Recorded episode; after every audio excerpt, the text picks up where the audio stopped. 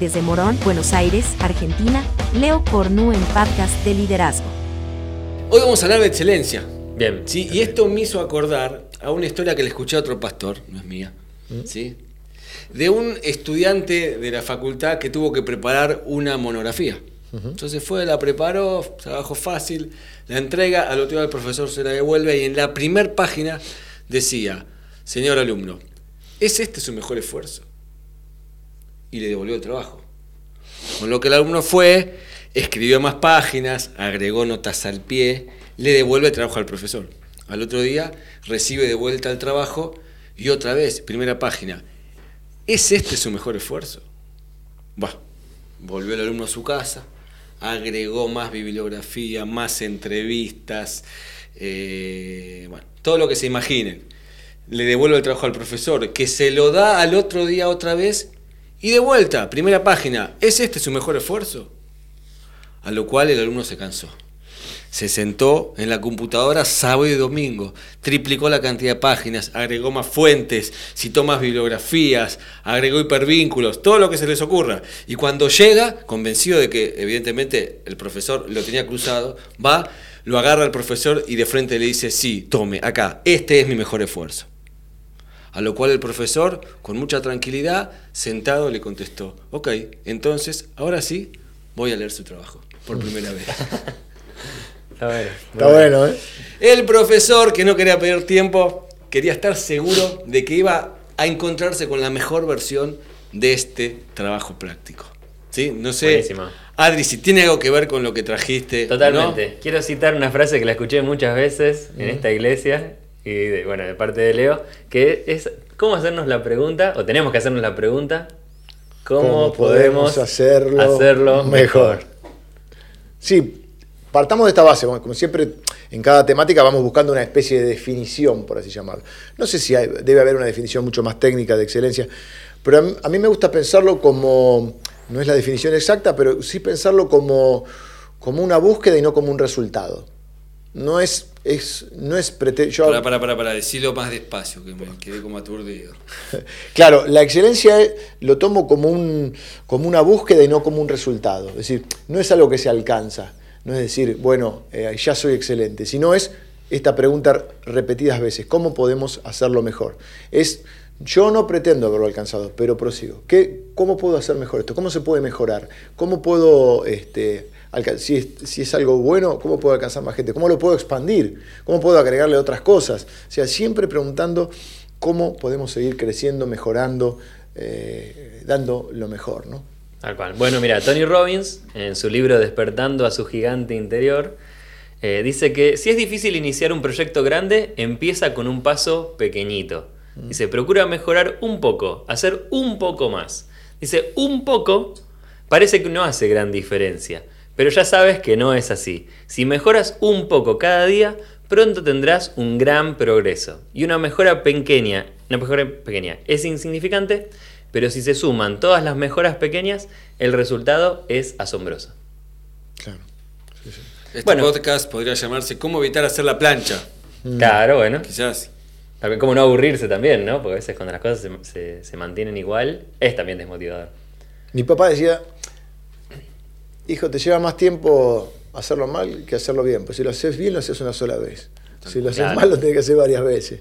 Y de alguna manera creo que una de las, ya tratando, no sé si no me quiero anticipar, pero una de las, porque no sé cómo, cómo, cómo lo tienen estructurado, pero una de las cosas que yo veo que puede ser clave acá, en esta búsqueda, porque si vemos que es una búsqueda en un resultado, puede salir bien, mal o regular. Y siempre podemos mejorar y hemos hablado de la tolerancia a la frustración, de aprender de los errores, de levantarnos de los fracasos, como cuando este, eh, este hombre había este, hecho todo este proceso de la, creo que fue el de la electricidad, que le preguntaron cuántas eh, Edison. que había dicho, Thomas Alva ¿Cómo Edison. era la que había dicho algo así como... eh, le preguntaron, había, pero usted antes fracasó, no, 90 no sé, cien- Sí, 99 mil veces, veces, mil sí. veces. Y él dijo, no, no, eh, eh, fui aprendiendo, fueron mil lecciones, ¿no? Entonces... Tengo ah, mil formas de, de saber que cómo no funciona, de cómo- cómo no, Esa es la idea. Dirá. Claro. Esa es la idea, así, esa es la sí, idea. sí, sí, sí. Pero ustedes, para eso están ustedes para ayudarme con esto. Pero lo- a lo que voy es que hay una cosa que sí creo que es no negociable. Y es como en el deporte, la actitud. Siempre decía a mi hijo que compartimos mucho el, el amor por los deportes. Es decir, la única forma que vos, el- porque el resultado depende de mil cosas. Claro. Y si estás en un equipo, depende de, de- de- de tus compañeros, depende del- del- de, lo- de los oponentes, de las circunstancias, del día, de mil cosas, hasta del azar. Pero la única forma que vos te vayas a poder ir, al menos tranquilo, no digo contento, al menos tranquilo, es sabiendo que lo diste todo. ¿Viste cómo dicen ahora los chicos? Hay que darlo todo. ¿eh? Lo dio todo. La única forma, creo que a esa es la primer punta de la excelencia. El poder decir, si voy a hacer algo, lo voy a dar todo. Buenísimo.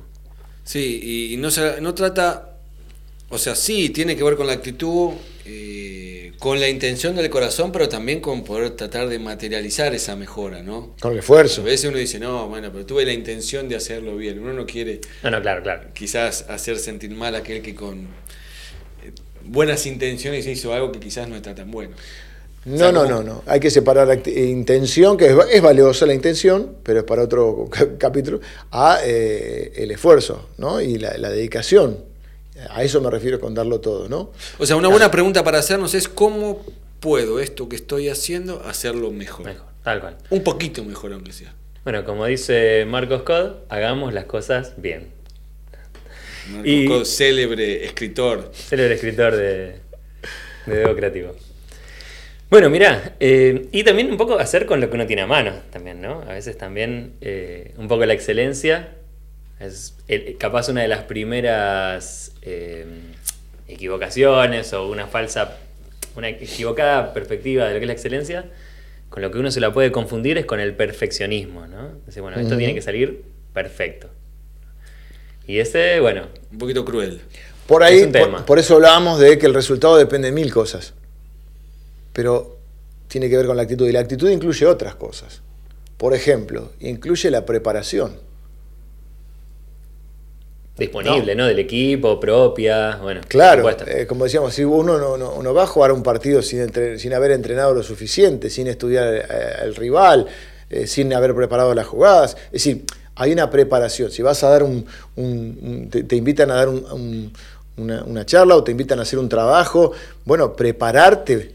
¿eh? Prepararte, capacitarte, preguntar.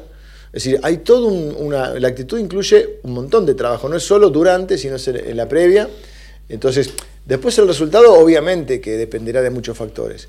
Pero creo que la excelencia tiene que ver con, con todo lo que pasa antes y durante ¿no? el, el proceso. Me acordaba de la famosa ley de la entropía. Entropía, entropía. Claro, entropía. sí, entropía. Entropía, Sí, la tendencia al, Al desgaste, deterioro. Al deterioro, sí. Es física, la ley física. O sea que nosotros en verdad tenemos esta ley, o mejor dicho, esta búsqueda de la excelencia viene a contrarrestar esta, excelen- esta ley, perdón, va de vuelta. Esta búsqueda de la excelencia va en contra de la ley de la entropía, que lo que dice es que todo tiende al deterioro. Y la realidad es que si no nos hacemos estas preguntas, lo más probable es que lo que estemos haciendo, en vez de ir a mejor, vaya a peor. Tal Sí, o cual. el conformismo también, de, bueno, em, quedarnos eh, en una especie de mediocridad, por así llamarlo, justamente por no preguntarnos, no hacer una, creo que parte de la excelencia es una, una evaluación posterior.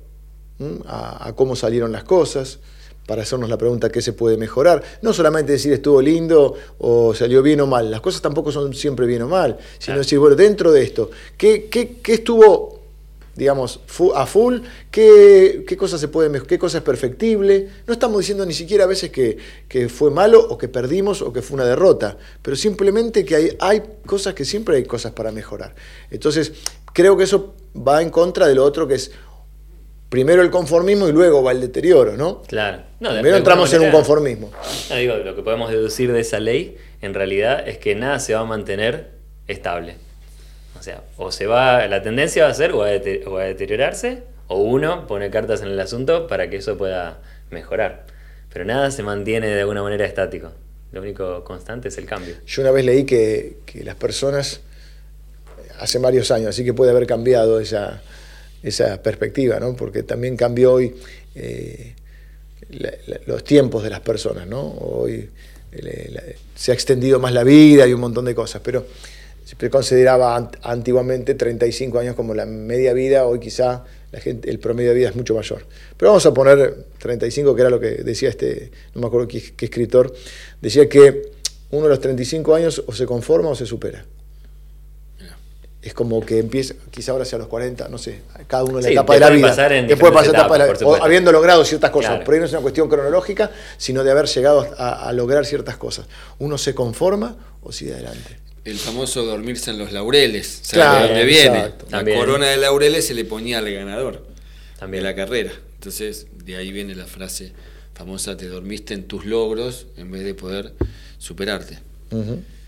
Buenísimo. No, no, no conformarse. Sería, ¿no? Pero estamos por ahí pasando por- muy por arriba de algo que dijiste que es el perfeccionismo. Sí, el Que es como el perfeccionismo- otro... Claro, para es no caer en eso Muy también. parecido al perfeccionismo, pero también es muy distinto. Muy bueno, nocivo. yo quiero hacerlo muy bien, claro, pero caer en el perfeccionismo es complicado. Porque, mira, el perfeccionismo, según lo que dice acá el autor, dice que magnifica tus errores, si lo observamos bien, el perfeccionismo magnifica tus errores y minimiza tu progreso. Mm. ¿no? Esta búsqueda que tiene que haber salido perfecto o qué cosas salieron mal, ¿no? Eh, dice, no se trata de esforzarnos más, sino de conseguir mejores resultados en lo posible con menor esfuerzo. Dice, necesitamos simplificar nuestra superación transformándola en pequeñas acciones ordinarias que terminarán produciendo la clase ordinaria de vida que anhelamos. Y así, mirá, dice, podremos dre- desdramatizar los errores propios y también los de los demás. El perfeccionismo te baja los brazos, te quita el aire, te frena el, ímpetu y hasta te roba la diversión. Dice, es el culpable de que hayamos olvidado la disciplina del gozo. Está bueno, está bueno porque hay, hay una diferencia que si bien es una zona que puede parecer gris o se puede confundir, eh, es muy diferente la búsqueda de la excelencia con el perfeccionismo. Porque el perfeccionismo primero también te puede paralizar. Porque hay gente que es perfeccionista, entonces lo que no sabe hacer súper bien no lo hace. ¿Por qué no vas esta co- ¿Por qué no jugás a esto? ¿O por qué no haces esto? ¿Por qué no sé? Porque no sos perfecto. Entonces, parte de lo que hablamos es que son procesos de búsqueda, de aprendizaje, de ensayo y error, de mejorar, de ser. Pero si vamos a esperar las condiciones ideales, nunca vamos a hacer nada. ¿no? Entonces, es un poco que es. La, la excelencia también es hacer lo mejor que puedas con lo que tengas. Claro, tal cual. ¿no? Y después se podrá mejorar, pero si no, eh, mucha gente nunca hace nada porque siempre está esperando la situación ideal. Y si yo tuviera el dinero que tienen los demás, y si yo tuviera eh, los padres que tuvieron los otros, y si yo hubiera nacido en tal lado, y si- entonces eh, se terminan siendo excusas. Y a veces, ese por ahí es el, más el perezoso, pero a veces el perfeccionista también, como tiene esa mirada, o la otra contra es que no puede nunca disfrutar, celebrar los logros. Tal cual. Y entonces desmotiva a su propio equipo o a su propio... Un padre perfeccionista desmotiva a sus hijos, porque está señalando, como, mencion- como leías recién, está señalando siempre los errores. Entonces hay que estar balanceado ¿eh? entre... Hay que celebrar los logros, aunque por ahí no haya salido el resultado. Ahí viene la tranquilidad de que diste lo, me- de que hiciste lo mejor. Después podremos mejorarlo, pero celebrar también eso, porque si no, también nos desanima. Quizás pienso atrás del perfeccionista, quizás hay un ego muy grande también. O una inseguridad muy grande. Bueno, inseguridad y ego van juntas también. Claro, puede ser. Sí. No, y también esto de no perder la, la diversión, digamos, ¿no? El disfrute de lo que hacemos. Y bueno, no salió perfecto, bueno, ya está. No, no- no pasa nada, sigamos, ¿no? La próxima saldrá mejor. Creo que eso es también un poco la búsqueda de, de la mejora continua. Bien, entonces, preguntarnos cómo podemos hacer esto un poquito mejor. Claro, ¿no? tal cual. Evitar caer en el perfeccionismo, es una trampa. Sí. ¿Y qué más? Bueno, de hecho, Tony Robbins, una de las frases que, que es muy conocida, que dice que uno, y atención con esto, ¿no? Dice, uno sobreestima lo que puede lograr en un año, pero subestima lo que puede lograr en 5 o en 10. Entonces, tal vez, con estos pequeños cambios de a poquito, capaz que no es en el primer año esos objetivos ideales. Pero ojo, porque con el tiempo, en un proceso de mejora continua, bueno, podés tener resultados realmente asombrosos. Piénsenlo en cualquier área, disciplina, en la que uno puede estar tratando de desarrollar. Bueno, capaz que en un año no vas a lograr todo eso, pero en 5, en 10, se puede lograr mucho. Eh, para gente que nos está mirando o escuchando desde una iglesia, Leo, te pregunto, ¿en qué áreas uno tiene que procurar la excelencia con mayor, eh, quizás, ahínco? Yo creo que, bueno, hay, varias cosas donde es, es importante eh, esa búsqueda de excelencia, pero en una, en una iglesia creo que, bueno, las relaciones, ¿no? Amar a Dios y amar a las personas es nuestro, tiene que ser nuestro norte, y ese amar incluye el servicio, ¿no? Porque, bueno, los es una manera de, mostrar ese amor.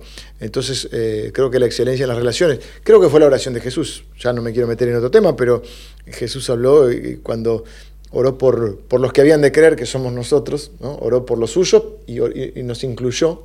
Dijo, no te pido solamente por ellos, sino por los que han de creer. Te, dijo, te pido, Padre, para que sean uno.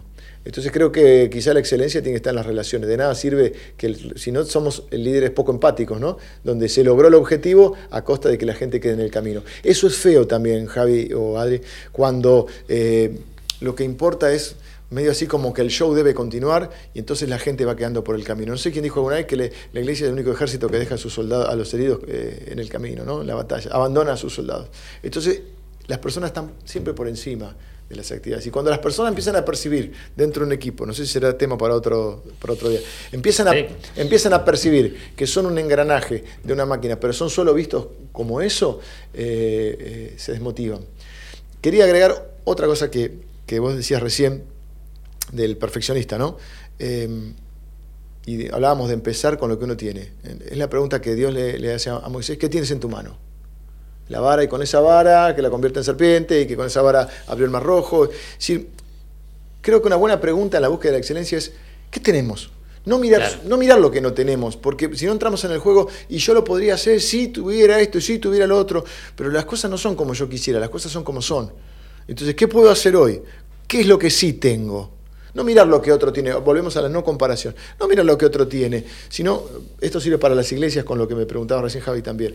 Por supuesto que puede haber eh, iglesias eh, que, que van avanzando mucho y bueno, uno eso tomarlo como una inspiración, no, nunca como una comparación. Pero decir, ¿qué es, ¿dónde estoy yo? ¿Dónde me puso Dios hoy a mí? ¿Qué es lo que cuento? ¿Qué recursos humanos hay? ¿Qué, qué posibilidades? ¿Qué oportunidades? ¿Qué desafíos? ¿Mm? Pero creo que la excelencia, fundamentalmente, en una iglesia debería empezar por las relaciones. La calidad de las relaciones por sobre la cantidad de gente que pueda juntar. sí, sí, será un- eso será un resultado.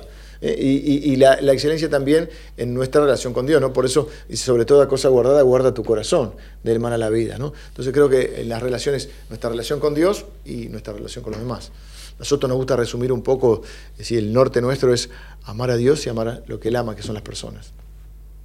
Bueno, por un lado entonces hacer las cosas con lo, con lo que tenemos, pero también siempre la búsqueda del avance, ¿no? Capaz que el perfeccionismo es como un extremo, algo que te limita, pero siempre también la búsqueda de, bueno, cómo poder mejorarlo. Dios ¿Qué va, Dios va a añadir, ahí está, mirá, mirá, Adri, estaba pensando en eso que vos decías y quería agregarle esto. El famoso versículo, sé fiel en lo poco, ¿eh? sobre mucho te pondré, ¿no? O- Bueno. O, la- las parábolas de los talentos también, ¿no? ¿Crees que Dios valora la excelencia o Él hace las cosas con excelencia de alguna manera? Creo que hay... Servimos a un Dios ejemplos. excelente y somos em- embajadores de Él, tenemos que hacerlo con excelencia.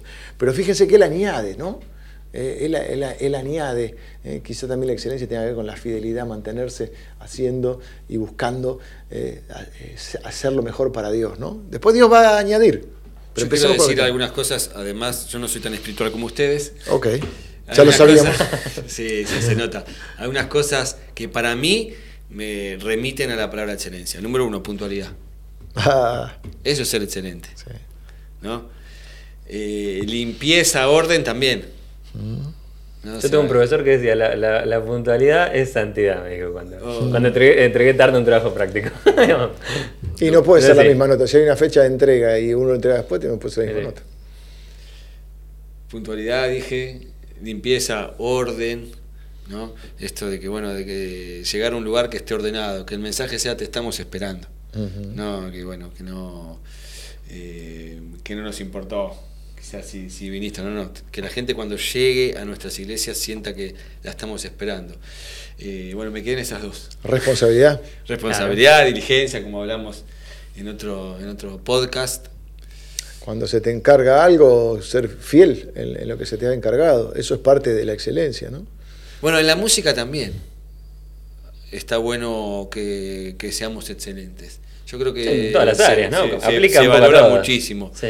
Eh, y, y la gente aprecia cuando algo suena Cuando algo suena bien. Bueno, por eso hablamos de la preparación, de la formación, ¿no? de, de- de- de- de buscar siempre dar, de dar lo mejor. Y parte es, dijimos, en el proceso y antes del proceso. ¿no? Bueno, vos sabés que el- todo lo que tiene que ver con la mejora continua, digamos, hay una técnica, digamos, que está desarrollada, es bien, bien, bien oriental, por lo menos quienes de alguna manera lo han postulado en su momento. En este caso se llama Kaoru Ishikawa, digamos, ¿no? De alguna manera quien plantea los, los procesos de mejora continua, ¿no? El Kaizen sería de alguna manera una traducción eh, a nuestro idioma, no lo sé decir, no sé en japonés. Y bueno, y hay una técnica de alguna manera para seguir, capaz es un poco técnico, pero creo que puede aplicar el área donde cada uno pueda llegar a estar, digamos, ¿no? Y mira, lo menciono así rápido. Lo primero es definir el problema. Segundo, reconocer las características del problema, es decir, observar. Después, la búsqueda de las causas del problema, el análisis. Después, bueno, precisamente definir acciones para eliminar las causas. Esto después lo podemos compartir en algún lado. Eh, la confirmación de la eficacia de la acción, es decir, la verificación. La eliminación permanente de las causas. La estandarización, cuando se generan los procesos de, de trabajo. Es decir, así ya esto aprendimos, esto lo escribimos y así va a ser. Y después, bueno, por supuesto, mantenerse revisando las actividades y volviendo a planificar el trabajo futuro. Y bueno, un poco más técnico, digamos, ¿no? De cómo, Claro. cómo hacerlo en una organización, sobre todo, ¿no? Ah, Tenemos que traducirlo al, al- al- del japonés al, al- al español. Claro, sí, diríamos, sí, sí, sí. bueno, la planificación, Un poquito más la, avanzado, vez, preparación, ¿no? claro, la planificación, la ejecución y la evaluación posterior. ¿no? Exactamente, sí. Quiero cerrar con esta frase que la inventé yo. La excelencia se nota. No es muy profunda. Es cierto. Pero la excelencia se nota y yo te puedo asegurar que la gente lo valora. Y te lo va a agradecer. Es una manera de amar, de alguna manera, ¿no? Buscar eh, la excelencia. Buscar hacer lo que estás haciendo un poquito mejor cada día. No caigas en el perfeccionismo, ¿sí? Y, y tratar de hacer las cosas como si las estuvieras haciendo para Dios, ¿no? Ese Dios excelente que creó un mundo eh, maravilloso y excelente. Hasta acá llegamos por hoy. Hasta acá llegamos. ¿sí? Un abrazo grande para todos. Eh, los espero en el próximo capítulo, van a venir. Así Sin es. duda, acá estaremos. En esta mesa, esta tertulia donde hablamos de liderazgo. Un abrazo grande.